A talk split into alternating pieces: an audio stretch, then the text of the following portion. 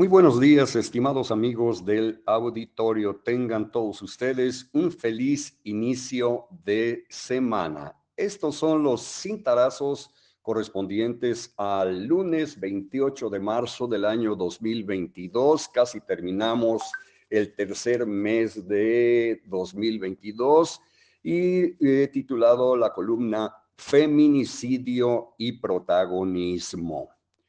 Con relación a varios feminicidios ocurridos recientemente en algunas regiones de Morelos, Verbigracia, uno que causó gran indignación en Cuautla y demás municipios de la región oriente la semana anterior, donde fue asesinada una jovencita de tan solo 22 años de edad que previo a su homicidio calificado o de odio, acudió a una cita en busca de empleo ha saltado de inmediato el oportunismo entre ciertos actores políticos que, seguro estoy de ello, ni siquiera conocen cuándo comenzó a acuñarse el término de feminicidio y su incorporación a la legislación penal federal y a la morelense, equiparando este hecho al homicidio calificado con mm, un poco más de agravantes.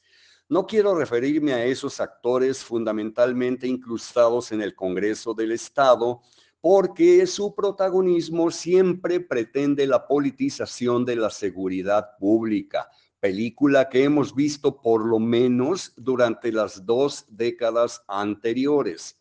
Sus pronunciamientos, los de esos actores políticos, no significan nada nuevo ni tampoco aportan nada, nada en el contexto recurrente de violencia tan exacerbado en infinidad de estados mexicanos, pues cabe subrayar, la acción criminal no es privativa de Morelos y en muchos casos es el resultado de la gravísima tensión social y la polarización promovida desde las más altas esferas políticas de nuestro país. Quizás todo lo que estamos experimentando a lo largo y ancho de la República Mexicana sea resultado del discurso de odio.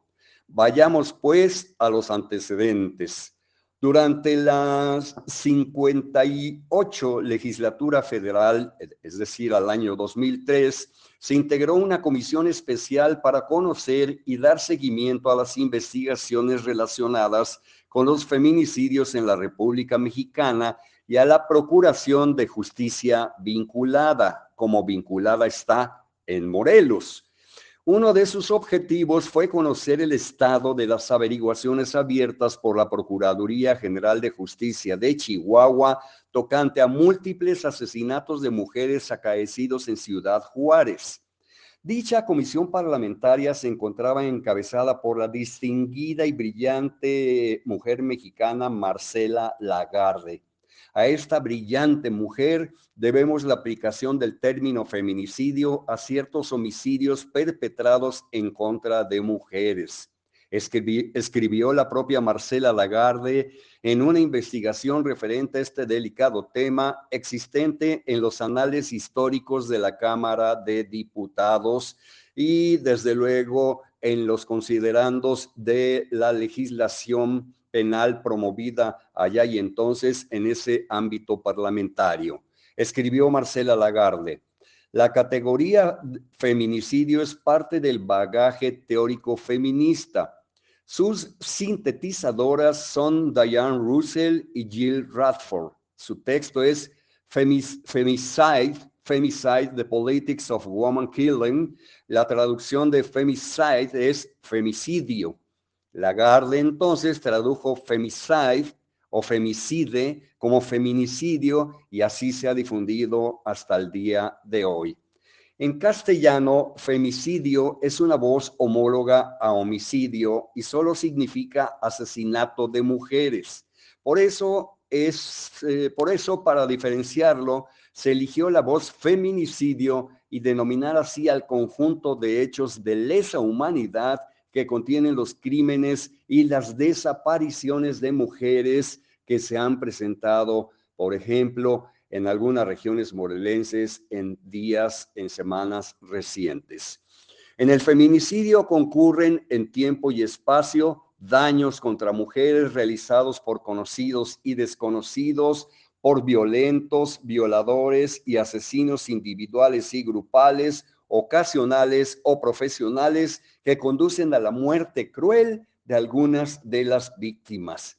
No todos los crímenes son concertados o realizados por asesinos seriales. No, no, no, no, no. Los hay seriales e individuales y algunos son cometidos por conocidos, parejas, parientes, novios, esposos, acompañantes, familiares, visitas, colegas y compañeros de trabajo. También son perpetrados por desconocidos y anónimos y por grupos mafiosos de delincuentes ligados a modos de vida violentos y criminales.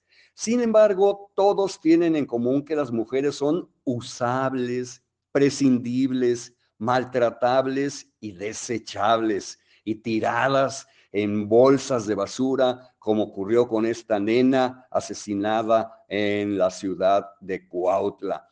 Y desde luego todos coinciden en su, en su infinita crueldad y son de hecho crímenes de odio contra las mujeres. Sin embargo, he aquí la base para convertir al feminicidio como parte de la argumentación política encaminada a presionar al gobierno, lo cual definitivamente no le agrada mucho a ciertos mandatarios a nivel federal, a ciertos funcionarios y a nivel estatal a determinados gobernadores. Agrega Marcela Lagarde al respecto. Para que se dé el feminicidio concurren de manera criminal el silencio, la omisión, la negligencia y la colusión de autoridades encargadas de prevenir y erradicar estos crímenes. Hay feminicidio cuando el Estado no otorga garantías a las mujeres y no crea condiciones de seguridad para sus vidas en la comunidad, en la casa, ni en los espacios de trabajo, de tránsito o de esparcimiento. Más aún cuando las autoridades no realizan con eficiencia sus funciones. Por eso el feminicidio es un crimen de Estado. Señoras y señores, mañana vamos a continuar con este delicado tema. Por ahora les deseo que tengan un magnífico inicio de semana y que sigan pasando un excelente lunes.